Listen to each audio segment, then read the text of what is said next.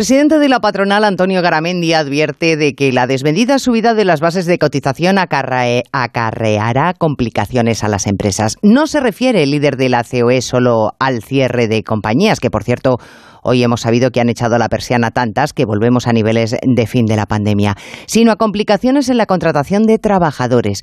Y no estamos precisamente bollantes en cifras de empleo. Es lógico que cuando un gobierno toma medidas haya quien se sienta beneficiado y perjudicado. Pero lo que es más difícil de comprender es que las decisiones del Ejecutivo de la gente se tomen vía ordeno y mando sin negociar con las partes.